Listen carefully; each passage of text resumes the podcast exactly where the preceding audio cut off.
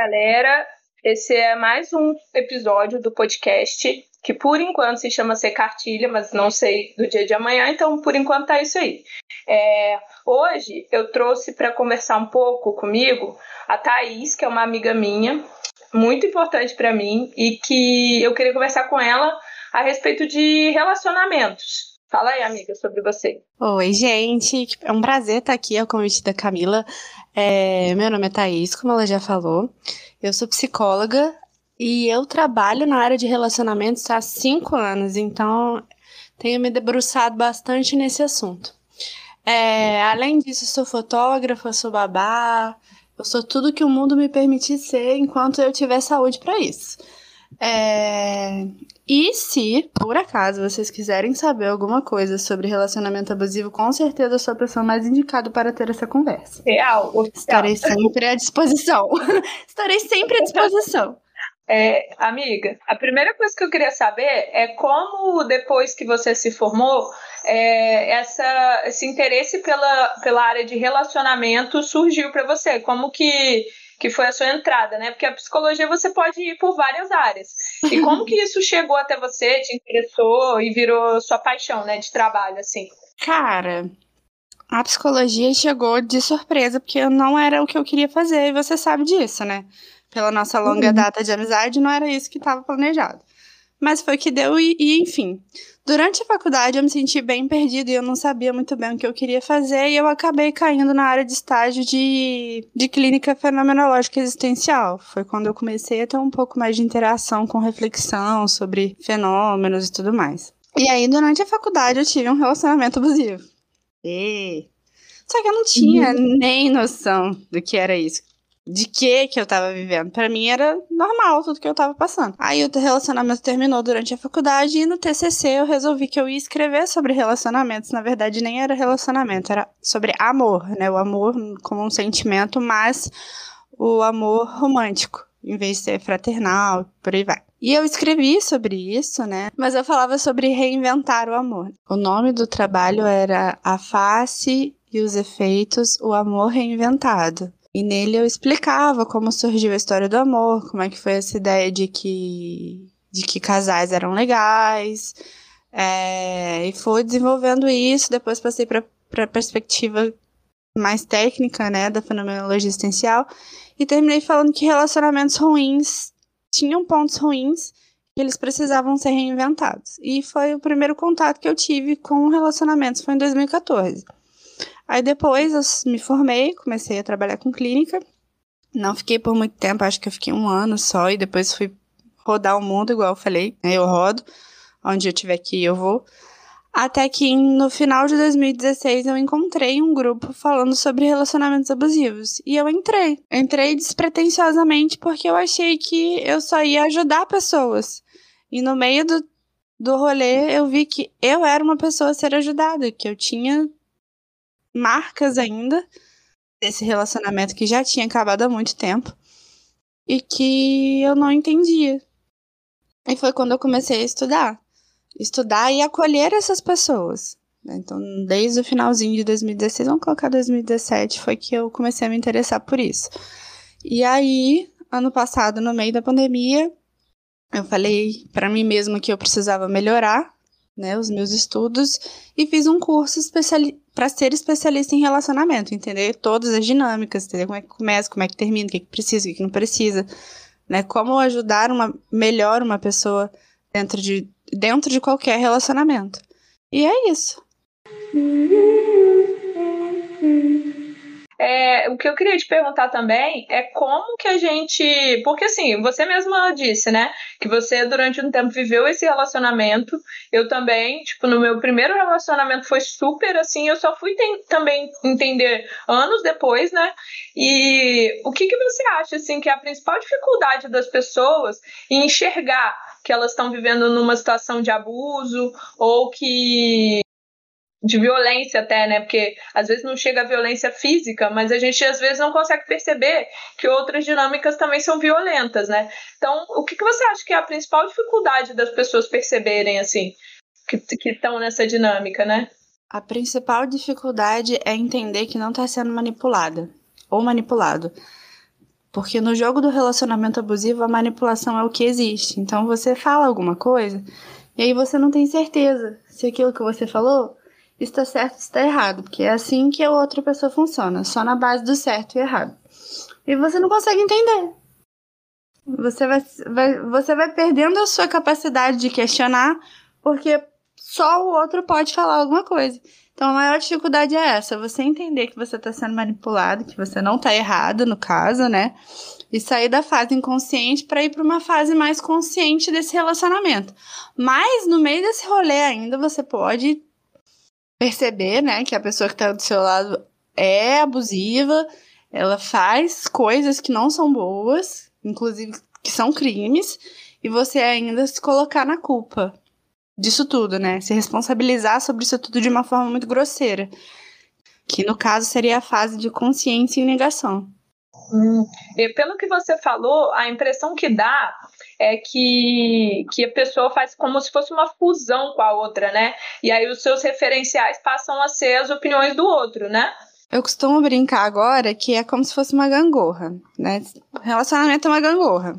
Um tá em cima, um tá embaixo, né? Ambos estão juntos fazendo essa gangorra funcionar. No relacionamento abusivo, é, a princípio, o, a pessoa abusiva, ela faz aquela brincadeira que as crianças fazem de deixar o outro preso em cima.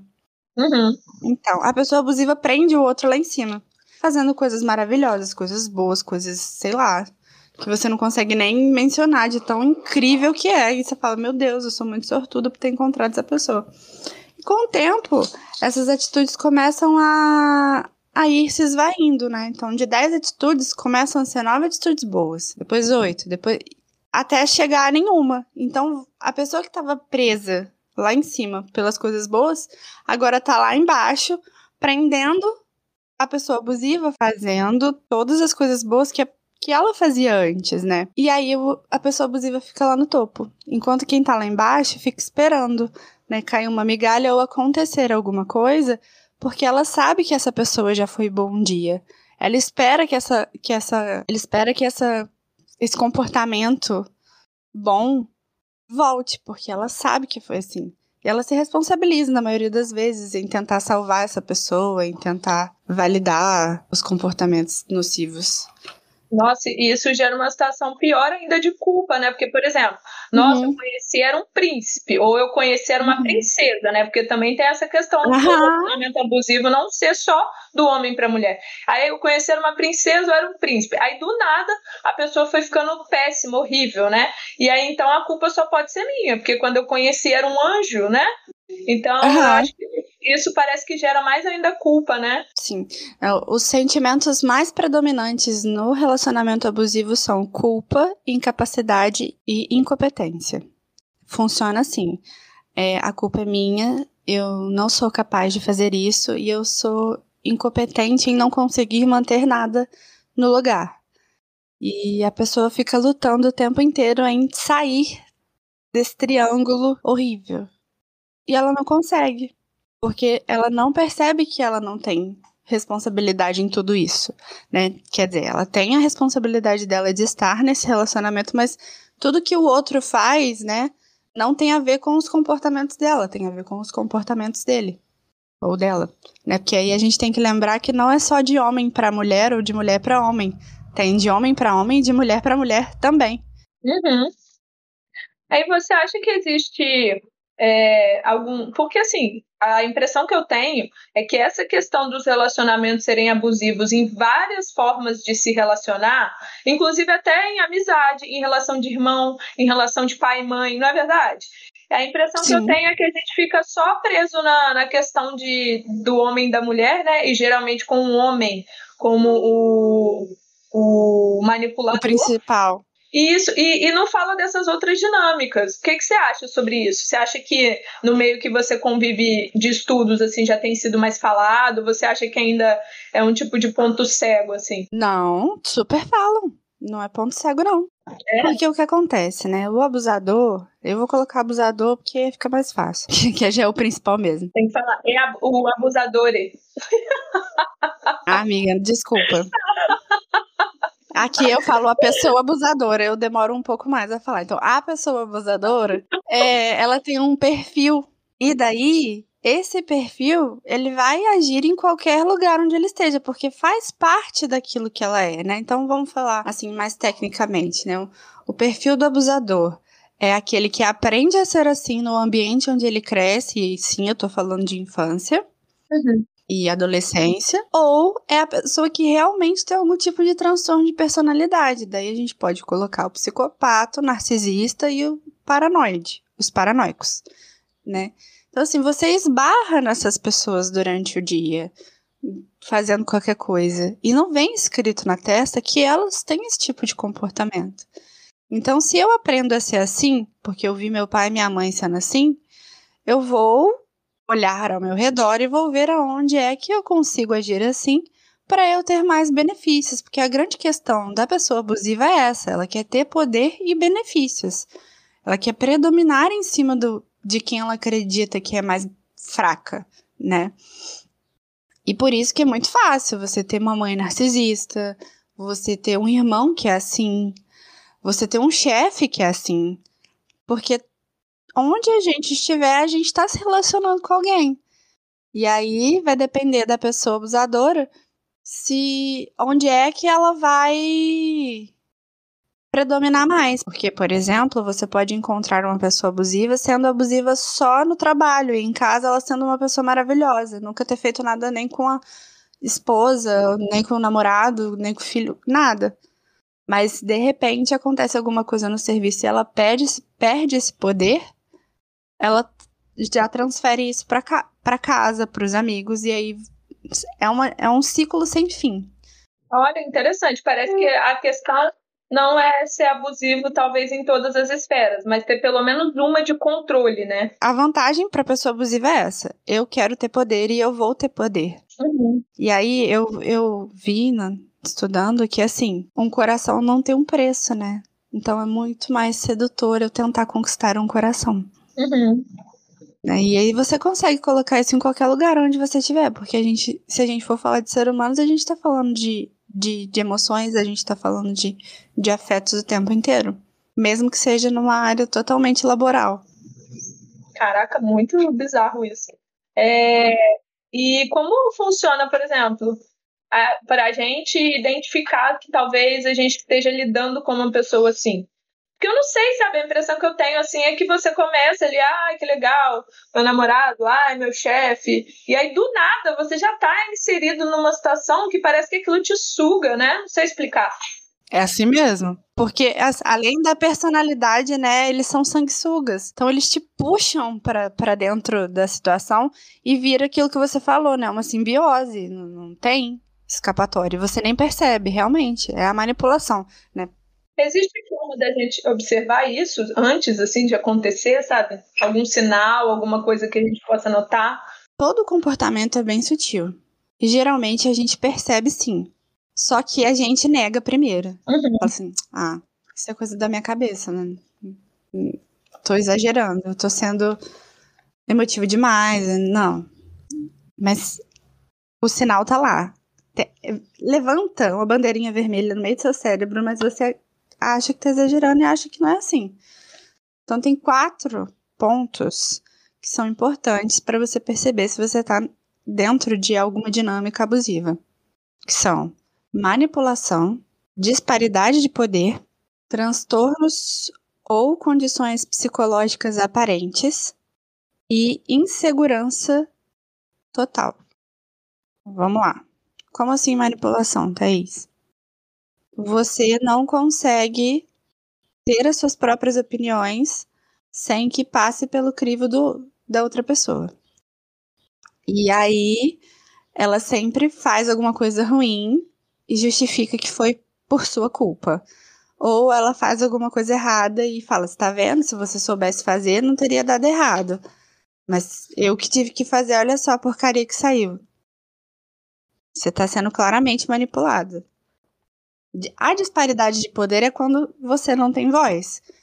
Nada do que você opine, nada do que você fale, nada do que você tem a oferecer vai ser importante para outra pessoa. Inclusive, pode acontecer da outra pessoa pegar essa ideia sua e falar que é dela e te chamar de louca no meio da confusão aí e você fala, poxa, mas foi eu que falei? E você fica na dúvida de novo. O que leva a gente para os transtornos e consequências psicológicas aparentes. Você começa a ficar cansado, porque você não sabe mais o que fazer, você só quer resolver esse problema.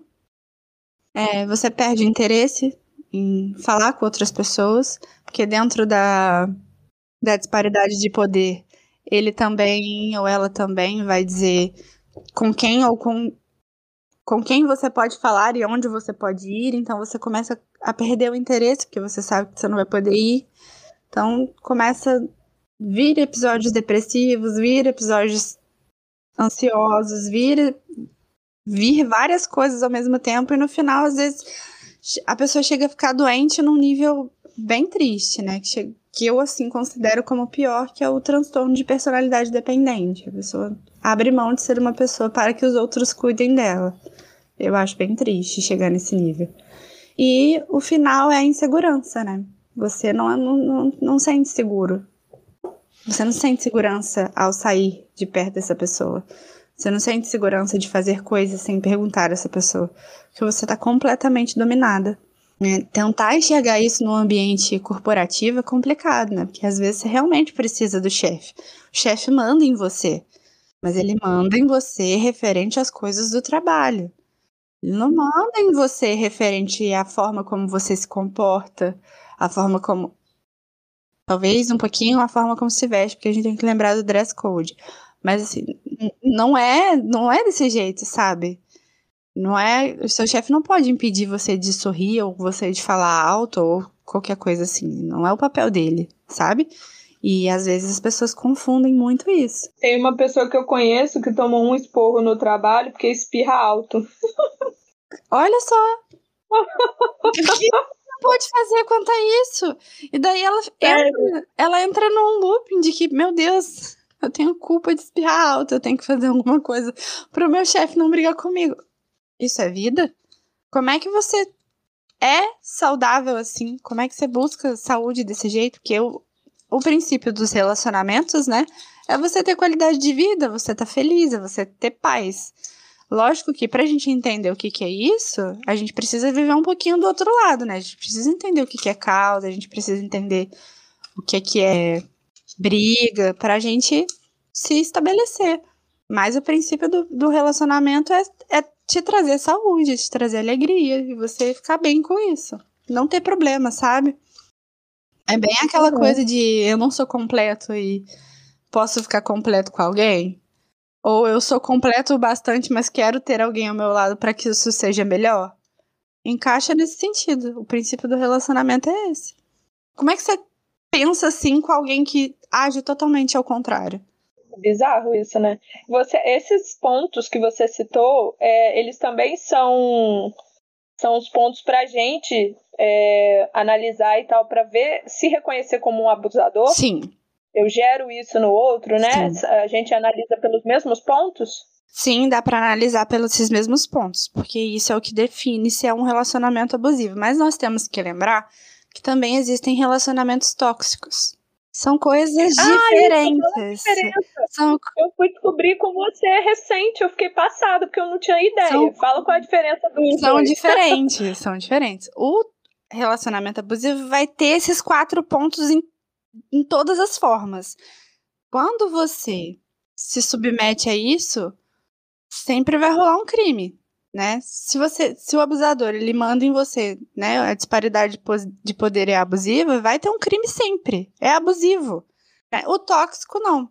Ele vai passear entre esses pontos, mas vai ter algum crime, porque vamos pensar na manipulação e na violência psicológica, que hoje em dia é considerado com, sempre foi, né, desde a lei da Maria da Penha, mas agora tem uma lei especial para isso, né? Então, assim, xingamento, ofensa, né? Que nem sempre é a mesma coisa. Passeia. Só que aquilo, aquilo acaba, porque você começa a perceber mais fácil e geralmente é um com o outro, não é de um lado só.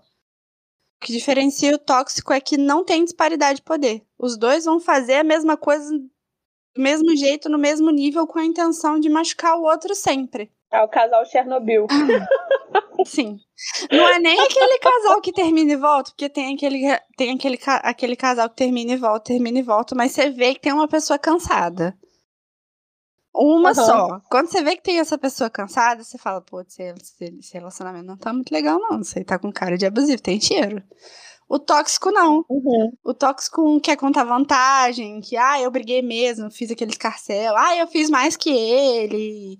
E sempre os dois querem sair por cima.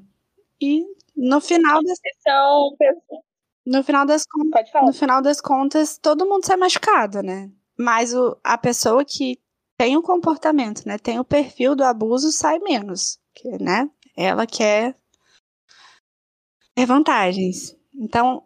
Ela é o gatilho. Ela é o gatilho. E aquilo que você me perguntou. Ah, tem como a gente se policiar e ver? Então, se você for uma pessoa, em tese, normal e perceber que você está tendo comportamentos abusivos, porque você tem como ver isso, você vai parar de fazer. Você, pô, não quero. Não acho isso legal. Não, não acho justo, não vou fazer mais. Agora, a pessoa que tem o perfil que é, para ela não traz benefício nenhum parar de ser assim. Uhum. Pra que, que ela vai parar de ser assim? Então, ela pode até saber que ela é. E aí, no máximo, ela vai tentar esconder no começo, mas como é que você esconde quem você é durante tempo que você tá junto com alguém. Não se esconde. Ela, inclusive, colhe benefícios de ser assim, né? Porque a outra pessoa acaba ficando com medo, acuada e cedendo, né? Então, muitas vezes a pessoa colhe até mais benefícios sendo assim do que mudando. Sim. É a parte. A, a vítima fica na insegurança, né? Eu vou. Eu não vou fazer, porque não sei o que, que vai acontecer. Então vou ficar aqui onde eu tô. É mais fácil ficar por aqui, enquanto o outro vai se sobressair de qualquer forma. Teve uma coisa também que, que, eu, que eu acho que a gente tinha conversado, que tem a questão também de no relacionamento tóxico, parece que um extrai sempre o pior do outro. Então você vê aquele casal que os dois, individualmente, talvez tem muita assim, capacidade, possibilidade de se tornar muita coisa, de fazer muita coisa, é, sei lá, de estudar, de trabalhar, de, de se desenvolver como ser humano. Mas você vê que, estando preso nesse relacionamento, os dois é, não conseguem evoluir, ficam sempre presos ali, não. né? Isso acontece mais no abusivo. Ah, é? Porque o abusador, ele tolhe o outro. Ele é pequeno, vamos, vamos colocar assim, ele é pequeno e ele não quer que a vítima seja grande, então ele tolhe. Então os dois ficam pequenos. O, no tóxico, esse despertar o pior do outro é despertar o pior comportamento que o outro tem. Então, se eu sou uma pessoa que, que, que é agressiva, que parte pro tapa, o outro vai me fazer chegar nesse limite. E ao mesmo tempo que eu tô chegando no meu limite, eu vou fazer ele chegar no limite dele também. Ah, entendi. Entendeu? Esse é o do tóxico. comportamentos, né? É.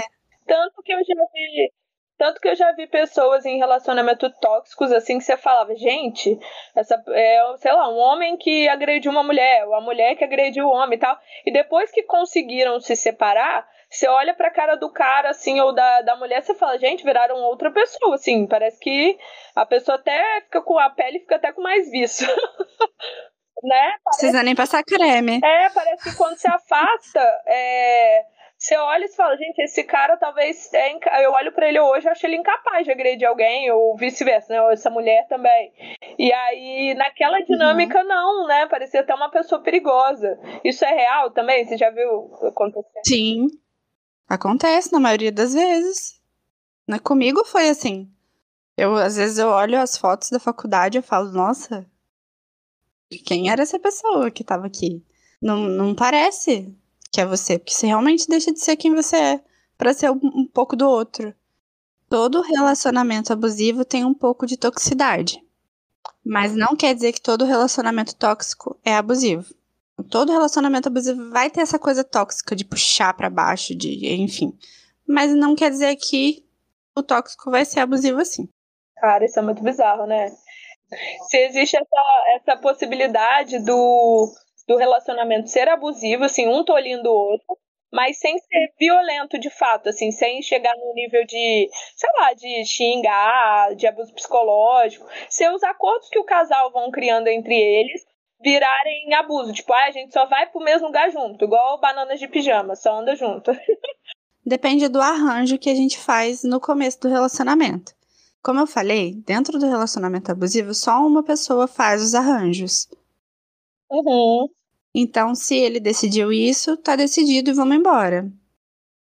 Eu vou dar um exemplo meu que, né, eu. Por isso que eu nunca percebi. Eu nunca, nunca, nunca, nunca fui xingada. Mas a minha maior ofensa foi falar que eu era grossa. Você é muito grossa, você não sabe conversar. Né? e eu acreditava que eu era grossa e não podia falar. E eu fui parando de falar.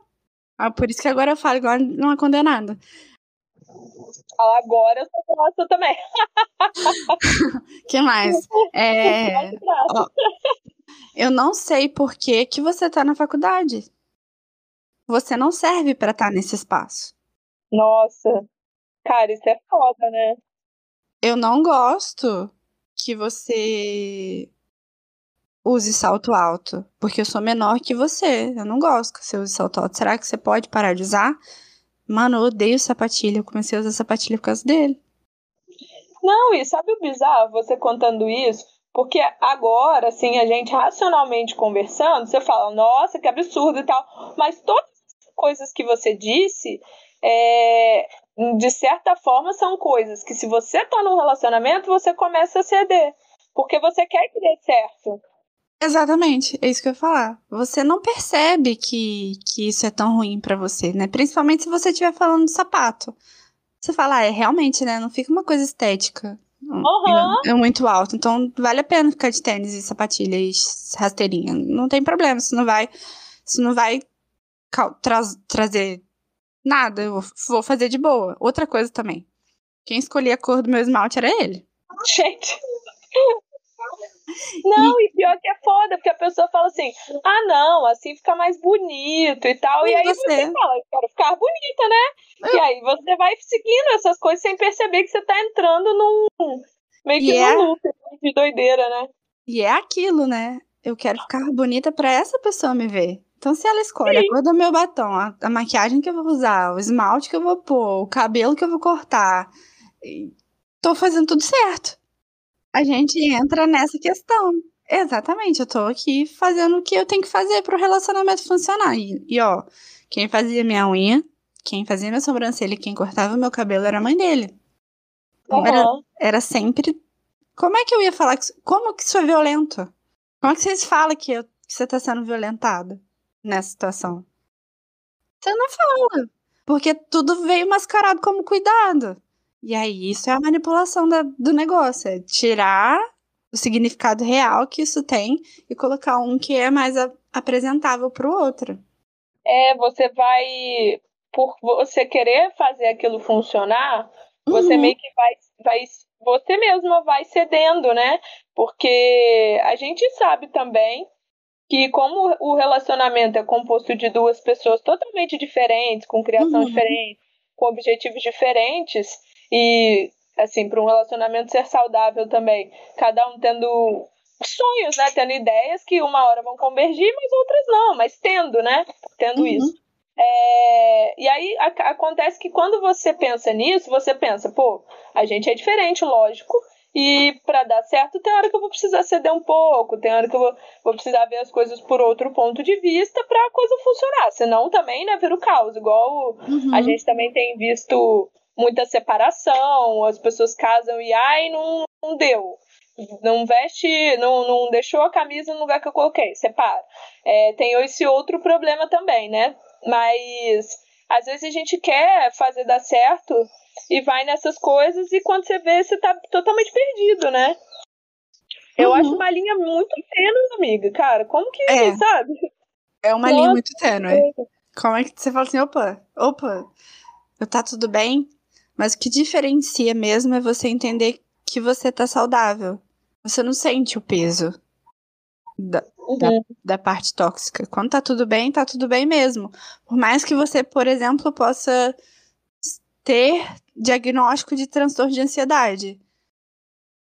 Você tem uma doença psicológica. Uhum.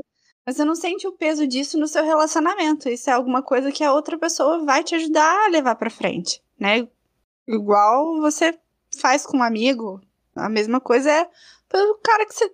Pro cara, pra, pra, pra, pra moça que você escolheu dividir a cama com você. Que relacionamento é confiança, além de ser só saúde.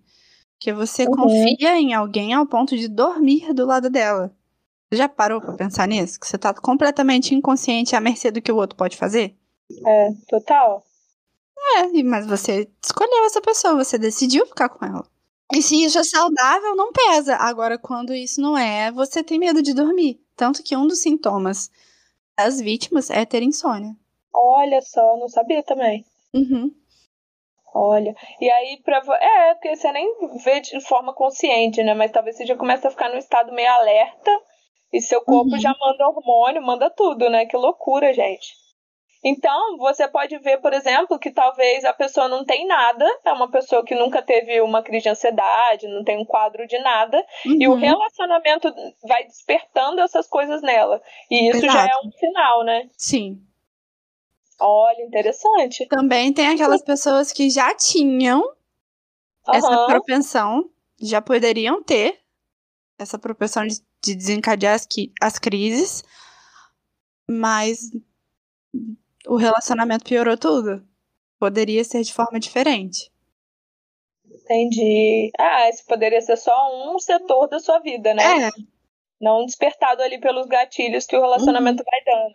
Olha, isso é legal, uhum. porque eu sempre acho que esse assunto, apesar de estar tá muito popularizado, os termos ele não é tratado de forma aprofundada, sabe?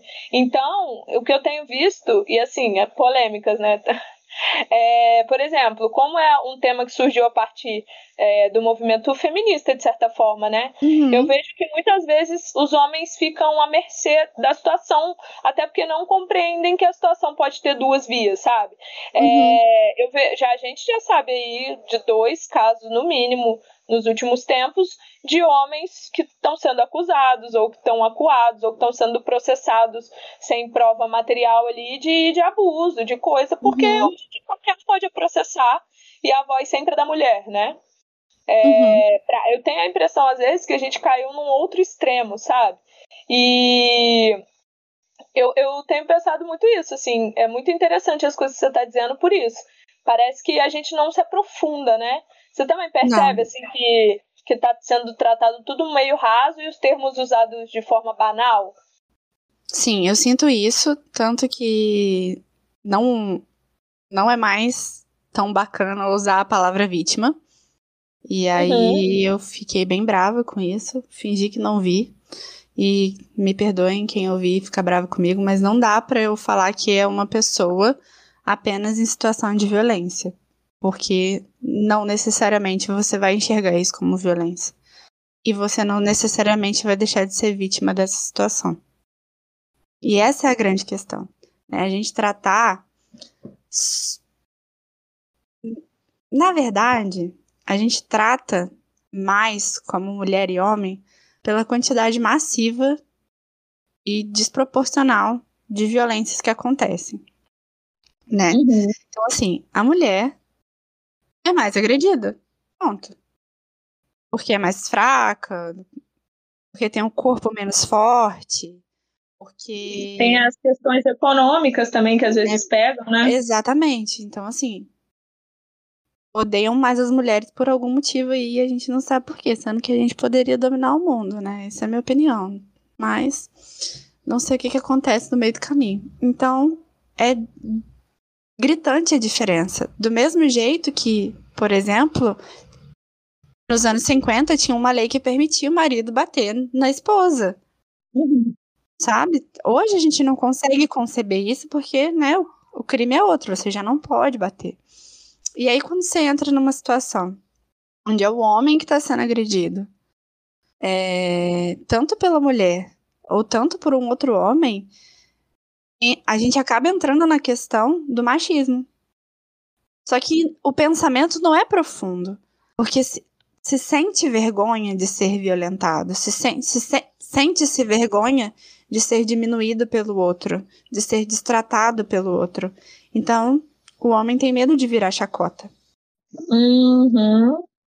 Que é o que acontece, né? E. Ai, meu coração até dói de falar isso, mas eu tenho que falar. O único lugar que a gente tem para procurar proteção é a delegacia. Existem delegacias especializadas no atendimento feminino. Por que, que existem essas delegacias? Que as mulheres chegavam lá sangrando fisicamente ou sangrando emocionalmente e era um policial babaca olhando para ela e falando assim: você mereceu isso. Ainda existe isso. Uhum. Dentro da própria delegacia especializada para mulher, ainda existe isso. E olha que a gente tá em 2021. Só que é o único lugar que a gente tem para procurar ajuda. E aí você pensa um homem que às vezes vai à academia, que é forte, que tá ali exala, não é o caso de alguns, mas às vezes tá lá exalando vida, mas que tá sofrendo relacionamento abusivo e chega para falar isso para um policial. É, é uma piada, né? Hum, você tinha que quebrar a cara dele, é isso que você tinha que fazer.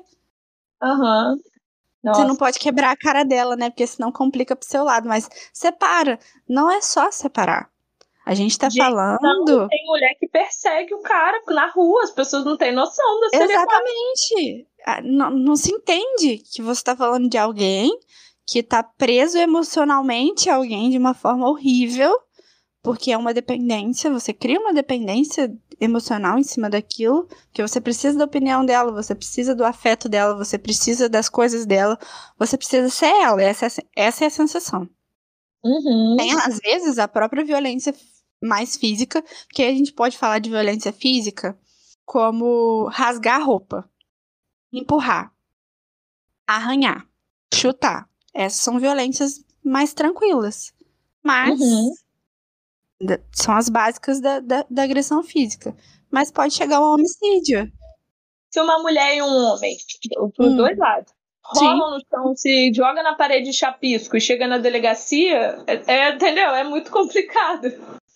O que foi atropelado com a cara toda ralada. Aí chega na delegacia e fala que apanhou. O que, que você faz? Precisa de provas, né? Uhum. Então, toda vez que alguma pessoa em, em, situação de abuso vem falar comigo, eu falo: você precisa começar a gravar o que tá acontecendo, tira hum. fotos, filma, faz o máximo possível para você ter provas. Pega print de WhatsApp, pega print de, de Facebook, de Twitter, vai printando, pega também os links. Né? Não é só printar, gente. Quando vocês forem na delegacia fazer algum crime, alguma denúncia de crime virtual, tem que printar e pegar o link, tá? Fica a dica. Ah, eu não sabia que, por exemplo, você chegar então toda ralada, machucada na, na delegacia e não tiver provas, vai dar em nada você também. Tem ter, você tem que ter testemunha. Senão fica, no, fica uma palavra contra a outra. Então, quanto mais prova você tiver, é melhor. Uhum. Porque fica mais fácil do processo andar. Né? Então, por exemplo, vou usar o que você disse. Ah, os dois saíram rolando na rua. A gente tá falando de relacionamento tóxico. É porque os uhum. dois têm força suficiente para agredir um ao outro. Não, eu falei individualmente. Tipo assim, a mulher fala assim: ah, é? Ah. Você não vai fazer o que eu quero, não? Aí ela vai lá se joga do barranco. Sim. Aí Acontece. chega na delegacia lá toda capenga. Ou o homem também, Acontece. palhaço. Entendeu? Acontece. Acontece muito. Acontece muito. E é por isso que às vezes as pessoas reclamam sobre o falso testemunho, porque acontece muito. Tem um caso, nossa, isso foi de quando eu era estagiária da DEAN. A mulher chegou toda arrebentada lá e começou a falar que o marido tinha batido nela, que não sei o quê. Né? E eu tava lá como estagiária, porque antes a delegacia aqui do Rio de Janeiro tinha um programa que para atendimento às vítimas, né? Então, às vezes era uma assistente social que estava lá, às vezes era uma psicóloga. E eu, como estagiária, só observava, né? Só recep recepcionava todo mundo. E a mulher chegou falando que, que tinha tido uma briga, que ela estava cansada, que ela tinha decidido de vez denunciar ele. De repente chega um homem logo atrás. Hum. todo arrebentado, todo sujo de cocô, todo, todo, todo cagado, literalmente. Ai, E daí a gente ficou olhando, tipo assim, o que que tá acontecendo? Foi ela que começou! Ela jogou um saco de bosta em mim! E aí eu fui bater nela! E aí a gente tá aqui! Ai, Jesus! Aí o que, que você faz? Quem tá preparado pra lidar com um negócio desse? Gente, aí?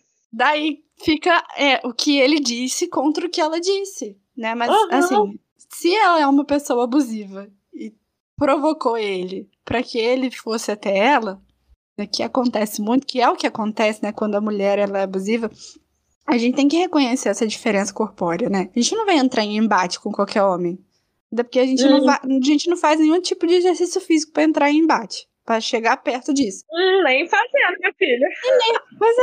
Então, assim, e. Então o que, que a gente faz? A gente é inteligente demais. A gente a mulher usa o que tá à disposição dela de forma inteligente. Você me entende? Então, se eu provoco Sim, e o outro vem, eu consigo falar que, que eu fui a vítima disso tudo. E por isso que é mais difícil ainda você reconhecer um relacionamento abusivo num casal hétero. De mulher com homem. Hum, é, você vai sempre jogar pro lado do homem, né? É, porque ele Porque, bateu, não, tadinho, olha nada justifica. Nada justifica. Nada justifica. Ela me tacou um saco de bosta. E aí? Eu de- Ah, você é deveria, homem, né? Que bobeira. eu deveria não fazer nada, mas o que é que tá acontecendo nesse relacionamento que existe a necessidade de alguém tacar uma sacola de cocô no outro, sabe? a gente ri, mas o troço é A que desesperador. ponto chegamos? ponto esse relacionamento tá. Essas pessoas não tinham que estar juntas. Isso não tá funcionando. Não tá. Isso não é satisfatório, cara. Isso não é satisfatório. Ai, Mas a pessoa tá ali, sabe? Ela fica naquele relacionamento até ela entender, né? Que não dá. Não dá pra continuar. E assim, às vezes acontece da pessoa entender e sair, né? Dela se responsabilizar de. Que é o que eu costumo falar com as pessoas que eu acolho. Pessoal, olha só. Você escolheu estar nesse relacionamento. Você tem responsabilidade, sim, por tudo que tá acontecendo agora. Né? Você não tem responsabilidade sobre ele ou sobre ela. Mas você tem responsabilidade pelo que tá acontecendo. Que você escolheu estar com essa pessoa, mas você também tem a responsabilidade de sair e se manter íntegro ou íntegra nessa situação. Não tem que continuar. Você não tem que carregar esse fardo pra sempre porque você escolheu namorar essa pessoa. Não. A sua maior responsabilidade aqui agora no momento é você se manter vivo, viva. Então sai, pega suas coisas e sai. Ou acontece da pessoa abusiva descartar. De olhar pra você um dia e falar assim: "Não quero mais ficar com você". Ó, tem isso? Tem. Ai, Foi o que aconteceu nossa. comigo. E aí é pior, né? Porque a pessoa se sente miserável, né? Aí que eu sou uma merda mesmo. Eu tava fazendo tudo certo, eu tava tentando obedecer, obedecer, entre aspas, né? Uhum. Eu tava tentando fazer tudo que ele queria. Eu fazia tudo que ele queria. eu- O que que eu errei? Onde foi que eu errei? E aí você permanece ainda um pouco mais no triângulo da incompetência, da culpa. Eu não fui capaz de continuar com o relacionamento. Eu sou incompetente em fazer as coisas que eu faço, né? O que reforça muito, né? Eu ouvi que eu não era capaz de fazer as coisas. E eu tinha culpa de tudo. E aí, o dia, o dia que, a- que, a- que, que a chavinha virou, sabe? Falei, meu Deus, por que que eu passei por isso? Eu sabia tanta coisa já. Por que que eu passei por isso? Porque a gente não vê. É sutil demais. Não, e assim, até É uma linha muito também. tênue. Não, até a chavinha virar também, você já fez várias coisas, se relacionou com outras pessoas, você já levou uma carga para outras situações Uhum. que talvez nem deveriam ter, nem de- deveria ter levado, né? Aí do nada você acorda e fala, putz, que merda. Você vê, né? Eu, dois, eu terminei com essa pessoa em 2012. Eu fui descobrir que era abusivo em 2016. Olha, cara, é muita coisa. Olha quanto tempo. Eu já nem me culpava tanto mais, já tinha passado, né? A gente já tinha superado. Mas eu fui entender que foi ruim em 2016.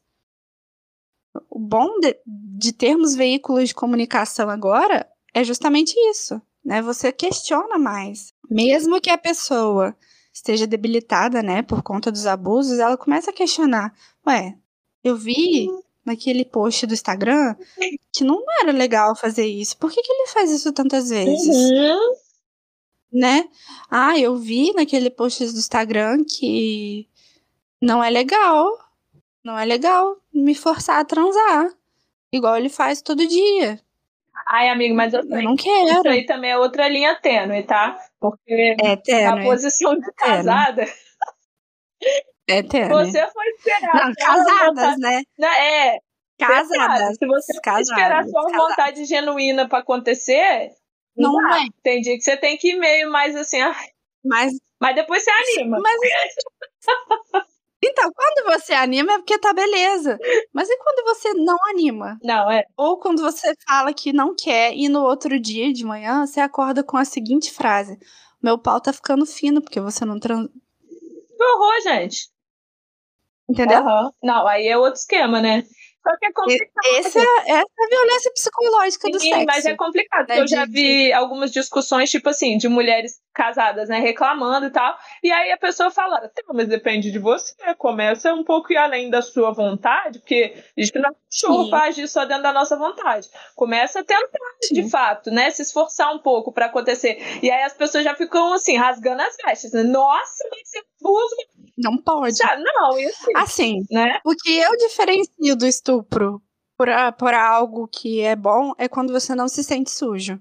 Entende? Faz sentido. Se você terminou de transar, você terminou de ter uma relação sexual, você não queria fazer, mas você só tá assim, ah, até que foi legal.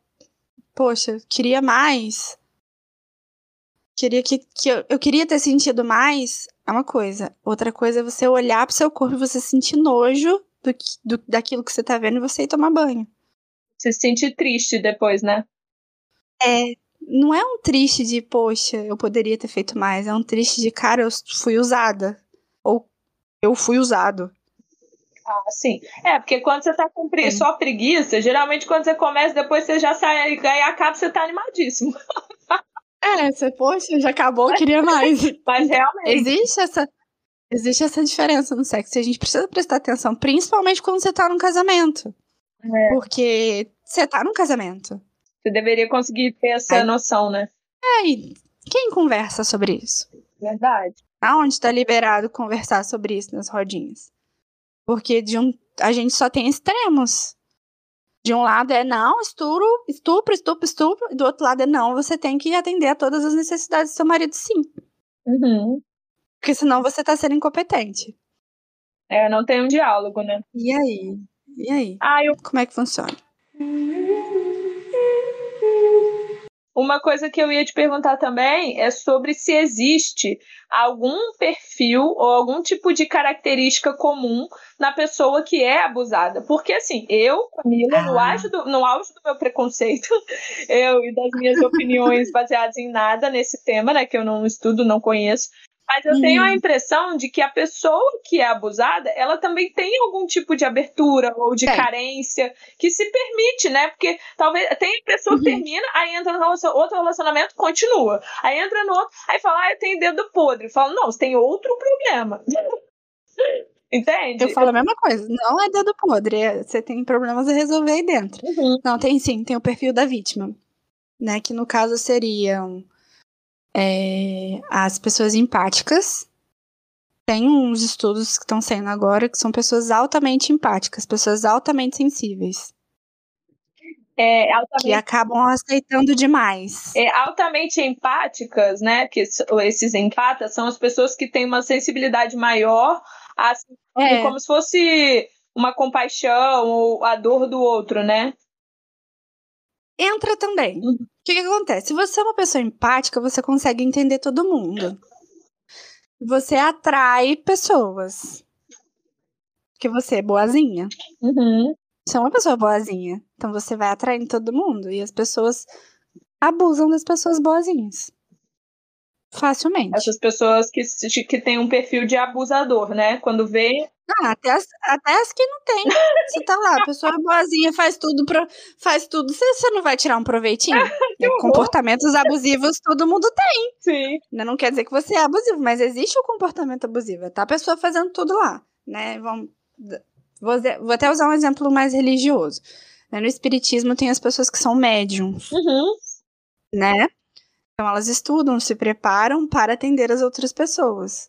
Essas pessoas têm uma tendência também a se relacionarem com pessoas abusivas. Hum.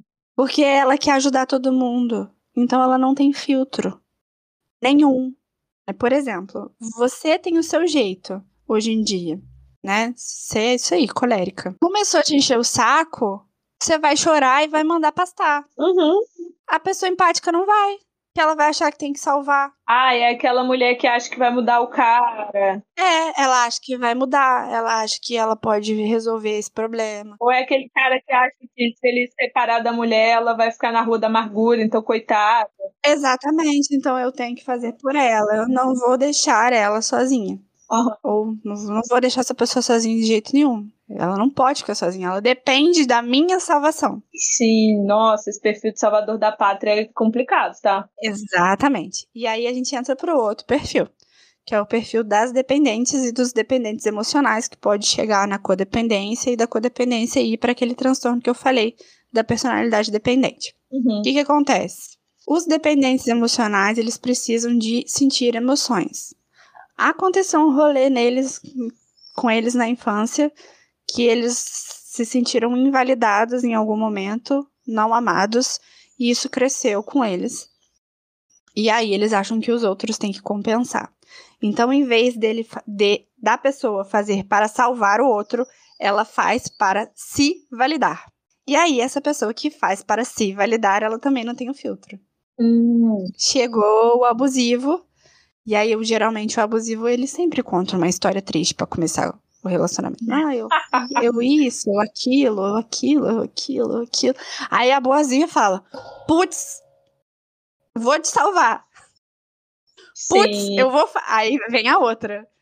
Putz, eu vou fazer porque eu posso fazer isso. Só eu posso fazer isso. E eu vou ter valor se eu fazer isso. Então isso aí é outro sinal. Se a pessoa já entra no relacionamento chorando pitanga, já tem que ficar meio preocupado, Nossa. né? Ah, se contar. Eu, eu sigo uma moça no Instagram. você não gosta muito dela, não. Eu já falei dela com você, tá? Miris Rausch, Urash, não sei falar. Uhum.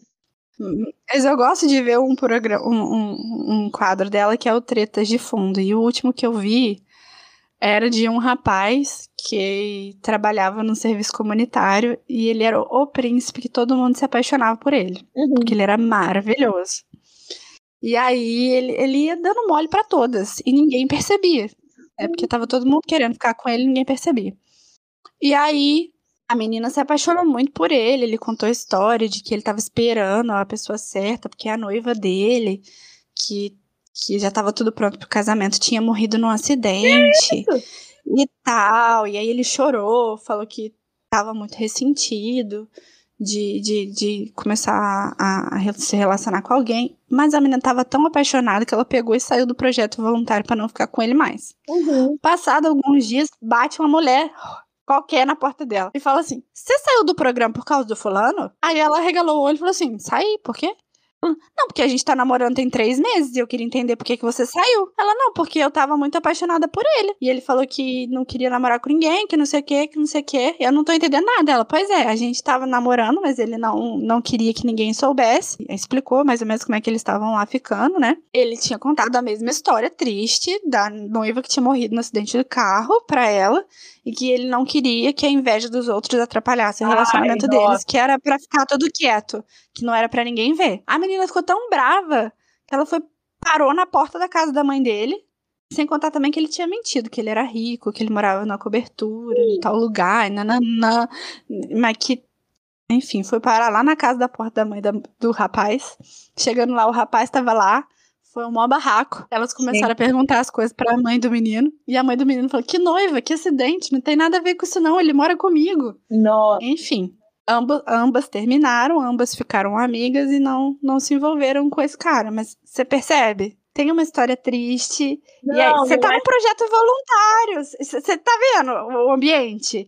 Eu sou boazinha. Eu, acho preciso que tem ser validada. Esse, esse- essa história também da inveja dos outros pra fechar a pessoa dentro de um círculo ali, né? Sim, Ah, eu odeio Fecha. isso. É nós contra eles. existe. Existe, e isso acontece muito dentro do ciclo da violência, né? Vamos- A gente não tinha falado disso ainda, mas vamos falar. O ciclo da violência começa assim: tem uma lua de mel. Onde tá tudo bem, onde a gente tá fazendo tudo o que a gente sempre fez, né? Os nossos os nossos passeios, o nosso sexo, os nossos presentes, tá tudo normal, tudo muito bem. E aí começa o período da tensão.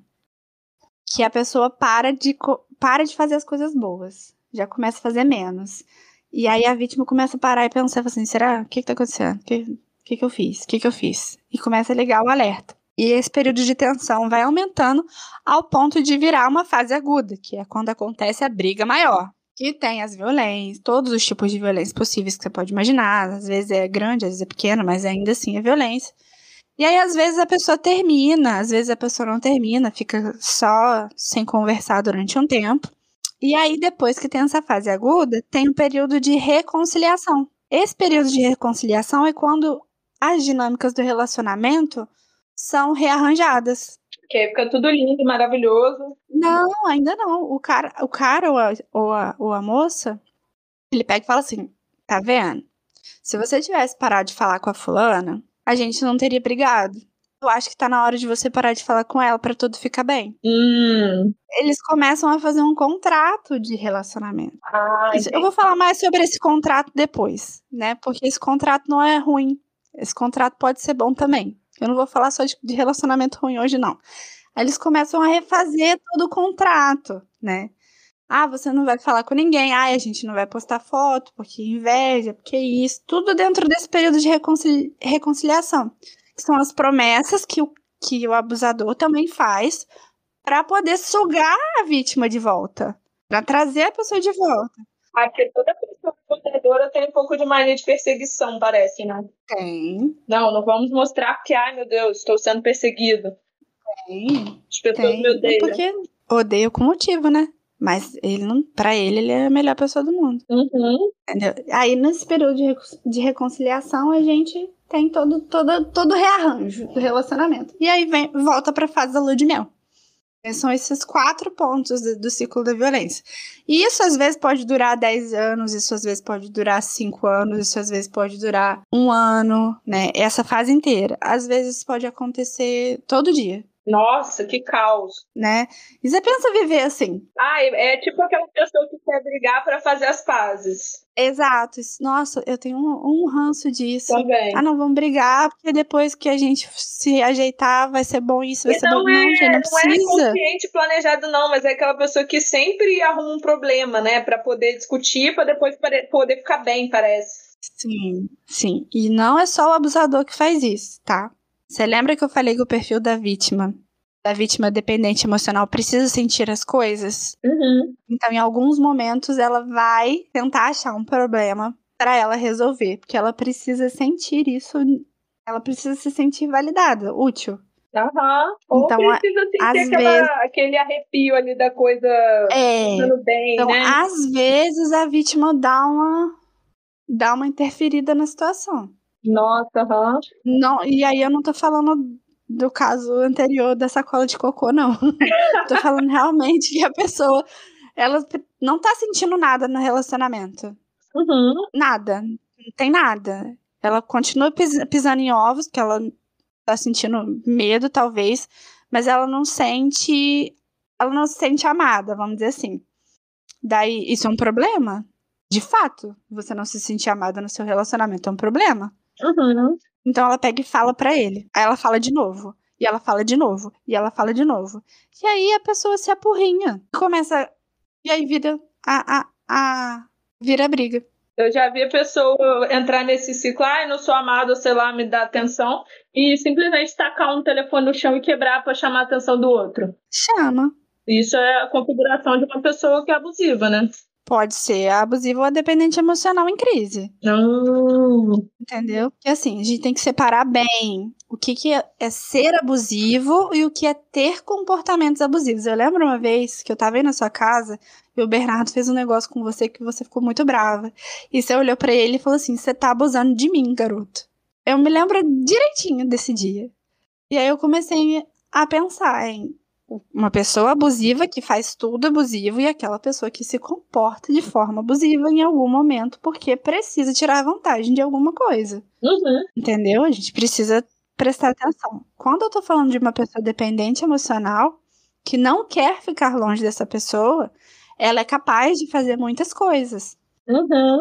Tanto que ela quer se sentir validada e ela não quer o fim do relacionamento, então ela se responsabiliza também. E às vezes provoca um pouco da ira do cara, mas não é com todo o intuito de ser agredida. É de ela ter um problema para resolver e ela se sentir validada. Hum. É tipo assim. Vou dar um exemplo da sua casa. Você separou o lugar de colocar o sapato. E tem gente que não põe ali. Se tem. O que, que você pode fazer? Brigar para todo mundo colocar, o que é o que você faz, que eu sei. Mas a pessoa dependente emocional vai fazer o seguinte: ela vai pôr no lugar e vai começar a deixar de fazer outra coisa para que a pessoa perceba que ela está mal. Ai, não, tem preguiça. Tem gente que é assim. Dá muito trabalho, gente. Vamos falar. Dá trabalho, dá trabalho. É relacionamento dá trabalho, né, Camila? Mas tem gente que gosta de mais trabalho. Agora falou, galera, me ajuda aí, né? E pronto. É, pois é. Mas não, tem gente que não age assim. Não consegue agir assim. É porque ela precisa sentir que ela tem valor. Então, assim, poxa, não pôs o sapato no lugar que eu pedi. Eu peguei e pus e você não tá me valorizando. Por que não tá? Ah, cansei já. Entende? Por isso que ela é a vítima. Ai, Porque ela nossa, se então faz pode. de vítima também o tempo inteiro. Ai, muito cansativo viver assim. É cansativo. O abusivo ele não tem paciência pra isso. Ele nem vê, na verdade. Ele só quer tirar o proveito disso. Então, Uhum, assim, ela pôs o sapato no lugar pra mim, ok. sim. E ele não vai nem per- perder o tempo dele discutindo. Né? Isso também acontece muito é, em relacionamentos onde tem algum tipo de, de adicção, né? Ou é usuário de drogas, ou é Uhum. alcoolista, né? Às vezes a- o abusador ele não tem nada disso. Tá, ok. Ok. Mas o único, o único vício que o cara tem é de sentir que ele tá no comando. Uhum. Então a pessoa dependente emocional vai entrar, ela vai codepender dessa dependência dele. Hum, Por isso que não tem filtro, por isso que é tão trabalhoso, porque é uma questão emocional, é uma coisa que precisa ser trabalhada. Porque não muda, né? Não muda o perfil da pessoa. Ela não se mudou, né? Talvez ela não consiga se mudar com tanta facilidade, mas ela vai conseguir se gerenciar com o tempo de entender, olha, eu tô, tô fazendo. Isso aqui não sou eu, isso aqui é a minha dependência emocional falando. Enquanto o abusador, ele só vai estar lá sendo abusador. Querendo mandar em todo mundo. E aí ela precisar funcionar nisso, né? Em controlar o que, que ele quer mandar ou não. É bem cansativo. E bem difícil de, de se trabalhar também. Porque, no fundo, ninguém quer assumir as mazelas erradas que tem, né? As mazelas ruins que, que cada um carrega. Cara, mas aí que já tem o primeiro problema. Não, a pessoa não se autorresponsabilizar. Uhum. Como é que você vai falar pra boazinha que ela ser boazinha o tempo inteiro não é bom? Eu falo, você é trouxa. Exatamente. Mas não é só, não é ser só trouxa. Não é só isso. é- também, mas assim, por que, que você quer salvar alguém que não quer ser salvo? Aham. Porque você quer gastar. Você não tem um talento de resolver problemas? Por que, que você tá gastando essa energia sua nesse talento tão bom seu com uma pessoa que não quer? Eu acredito, até porque eu convivo igual. O Luiz tem um estilo de vida totalmente parecido do meu. A minha mãe, assim, sabe? Totalmente. Uhum. Me Uhum. preocupo? Me preocupo. Mas assim, estou disponível caso precisem de mim e tal, ajudo no que é possível, mas, cara, não é, não tem como eu transformar a vida da pessoa se ela não quer, sabe? É até um pouco violento, né? Invasivo, assim. Você fala, você conversa, você se disponibiliza a ajudar caso ela queira fazer alguma coisa ou outra, né? De ajuste na própria vida. Uhum. Mas eu mesma vez, vai ficar se descabelando, sabe? Eu não, eu acredito muito no tem um limite, né? Que a gente tem que respeitar, que é da vontade do outro também, né? Uhum. Quando você não tem um perfil de vítima, você respeita. Agora, quando você tem um perfil de vítima, você não consegue. Porque aquilo na sua cabeça vira um problema seu, consome. É, a mãe faz tudo isso. Te consome. Ah, ninguém vai resolver, só eu, então eu vou lá. Porque eu sou a salvadora ou porque só eu tenho valor pra fazer isso. Ah, Você não tem paciência porque não é você. uhum. Mas não tem muito que você possa fazer, porque enquanto a, o perfil, né, a pessoa não vê que ela tem esse problema e que isso atrapalha a vida dela a longo prazo ou a curto prazo e procurar o auxílio, não, não tem quem quem, quem a faça enxergar, é um, é um próprio é um próprio olhar para si mesmo. Eu me lembro que quando eu comecei a estudar sobre isso, é, eu falava muito que eu era dependente emocional e tal, e depois eu fui ver que não, era um pouquinho mais, sabe? E, e eu falei, bom, se é um pouquinho mais, ninguém tem que se responsabilizar por isso. Uhum. Eu vou ter que me virar. Então eu vou fazer por mim, porque senão eu vou destruir relacionamentos, eu vou afastar as pessoas para atrair mais pessoas ruins, para eu continuar nesse ciclo de tristeza. E não é isso que eu quero, né? Então assim, é uma parada de autoconhecimento mesmo.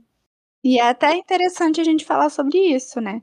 Porque para você começar a ter força para sair desse relacionamento e também conseguir relacionamentos bons, você precisa estar tá com a sua autonomia é, em dia.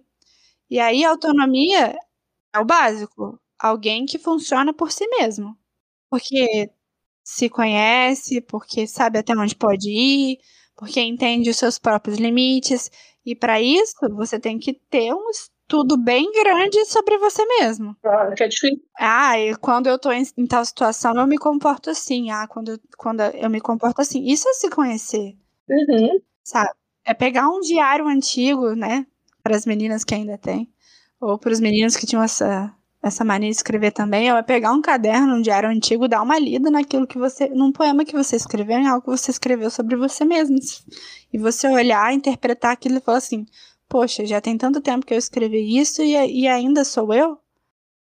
Não me sinto bem com isso. Preciso fazer alguma coisa. que farei?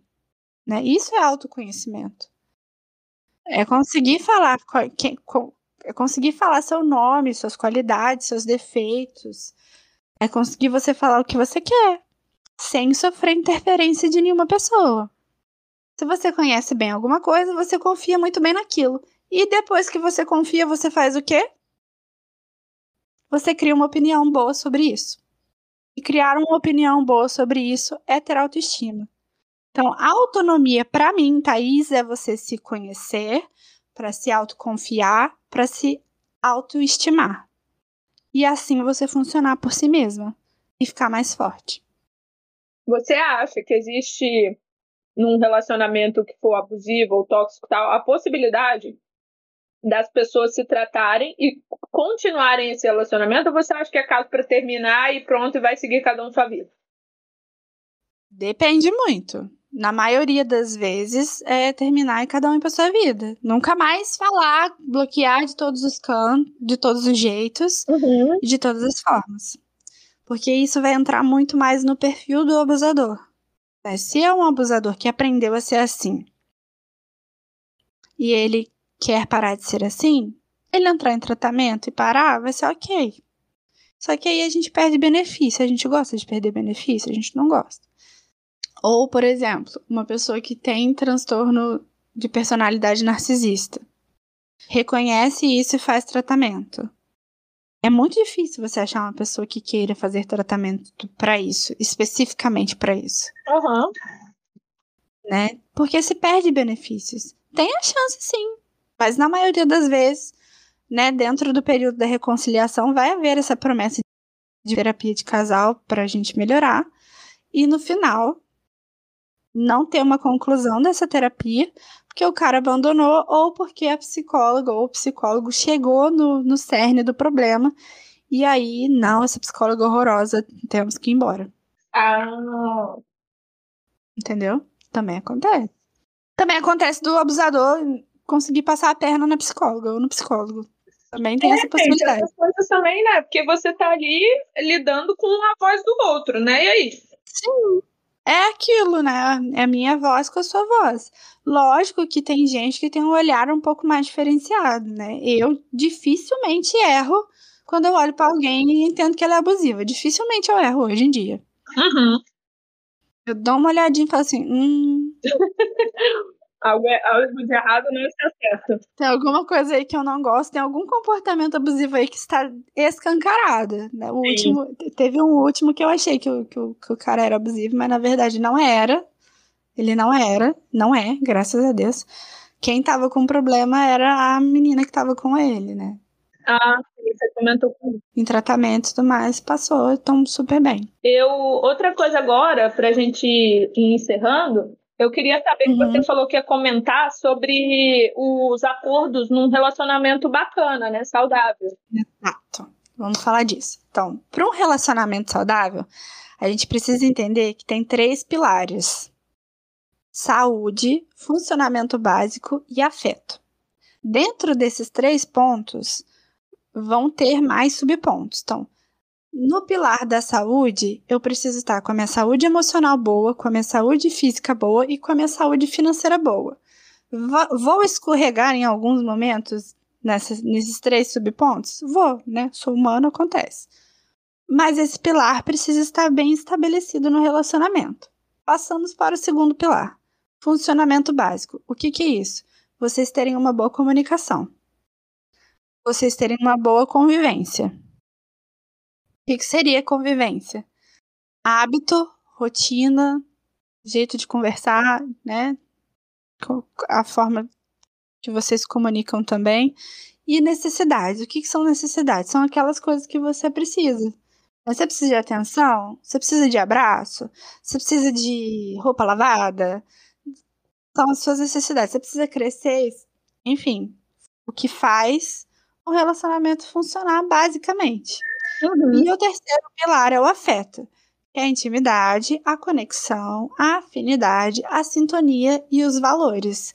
Valores aqui, é, a gente está falando sobre opiniões, né? Tipo, ah, eu acho que ser uma pessoa honesta é bom. Né? Valor é isso, nesse, nesse ponto. Então, temos esses pilares aqui que vão deixar o relacionamento sustentado. Uhum. Se nós estamos falando de pessoas diferentes, que tiveram criações diferentes, que têm pensamentos diferentes e que vivem diferente e resolvem começar um relacionamento novo e não conversam sobre esses pilares, só começam a namorar, vai dar onde isso?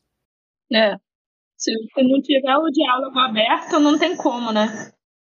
Vai bater cabeça, vai brigar, até chegar um momento que, em que tudo fica satisfatório. Mas o que acontece? Quando a gente resolve namorar alguém de fato, faça um acordo. Thaís, mas pelo amor de Deus, que acordo? Pra que acordo? Não, não, não precisa, não, não é uma empresa isso aqui. Não é uma empresa mas é uma, é uma relação onde você está colocando você dentro dela. Então, no meu pilar da saúde, o que, que eu emocionalmente preciso para estar num relacionamento? Olha, mano, não tem condições de você ficar chorando à toa. Eu não sei lidar com você chorando à toa. Uhum. É você sentar no contrato e escrever assim: olha, o fulaninho não sabe o que fazer quando eu choro à toa. E aí, quando eu choro à toa, fulaninho, você só precisa me abraçar. Pronto. Você já tem um ponto do seu acordo. Uhum. Na física, ah, eu sinto dor no joelho, eu tenho que ir no médico, mas eu não vou e fica aquele drama. Ué, não tem o que a gente possa fazer. Mas um cobra do outro a saúde. dinheiro. Divide, divide a conta da casa ou não divide a conta da casa? Divide a conta do, do da saída ou não? Cada um paga, enfim qual que vai ser a nossa decisão referente a isso. E são decisões são decisões pessoais, né? Fora do que os outros acham bom. É, não ent... tô falando de um relacionamento saudável, né? Porque se você for fazer isso aqui bonitinho dentro de um relacionamento abusivo, não vai funcionar. Porque não tem essa via dupla. É só o abusador quem faz o contrato. Né? Aí voltando lá, funcionamento básico, comunicação. Olha, eu gosto que você fala tudo que você tiver que falar. Com detalhes. Com detalhes. Tem que falar com detalhes. Ah, não, mas eu sou prática, eu não, eu não gosto de detalhes, não. Então, como é o meu termo? O que, que você pode fazer para me atender, né? Que é uma necessidade minha. E eu consigo atender a sua necessidade de ser prático. Uhum. Ah, isso. Beleza, então a gente conversa isso.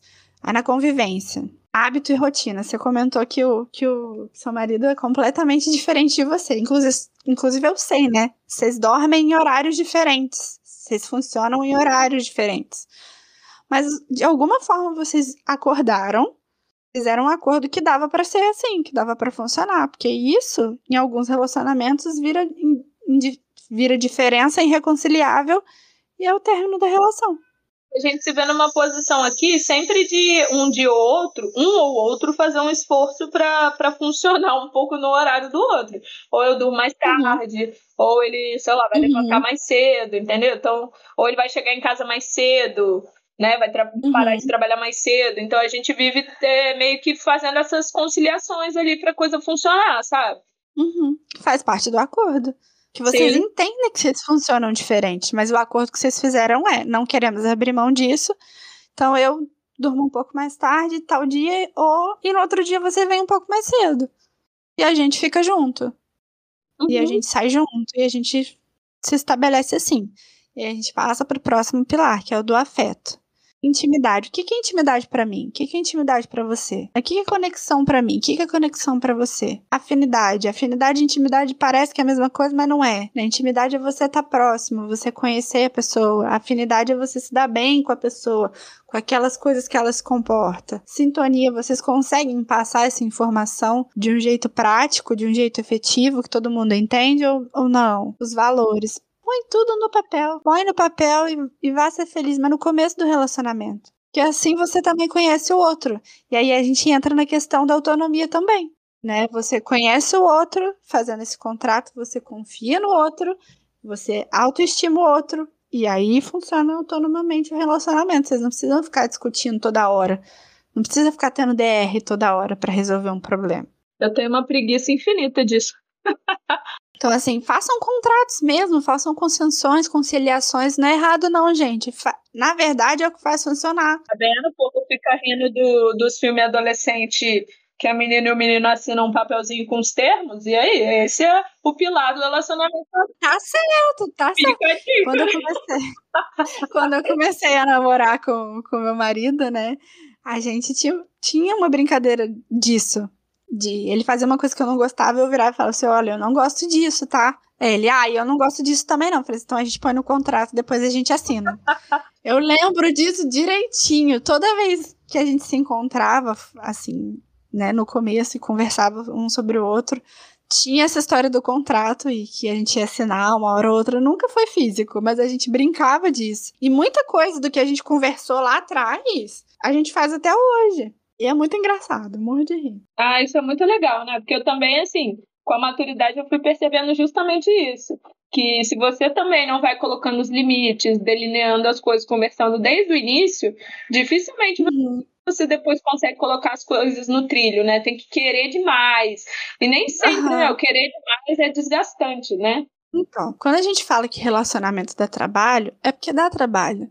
Mas não é para ser desgastante, porque a gente está falando de algo que é satisfatório. Uhum. Não existe você pensar em satisfação e bufar depois. Satisfação, satisfação, pronto. Agora você fala assim, aham, satisfatório. não é. Tem alguma coisa errada aí. Tem alguma coisa que tá fora do trilho, né? Se a gente aprendesse isso, vamos dizer assim, na adolescência, ia ser muito mais fácil. Não ia dizer que iam acabar os relacionamentos abusivos aí, porque, né, isso não, não, não depende só disso, né? Depende do comportamento de outra pessoa, do que a outra pessoa é. Mas muitos adolescentes estariam livres de muita coisa hoje em dia por isso, né? De entender, de se entender, de se confiar. Porque a, gente está tão ocupado com tanta coisa nessa fase do, do ensino médio que a gente não presta atenção nesse, nessa autonomia amorosa que a gente precisa ter. E isso vai se arrastando até a gente chegar na vida adulta quando a gente tá cansadaço mesmo e de repente encontra o amor tranquilo, né? É, é isso. Você apanhou pra cacete, você trabalhou demais e agora você entende que você pode falar não, que você não quer isso, e aí você já escolhe alguém desse jeito. Né? Sendo que já poderia ter sido assim desde o início. Real.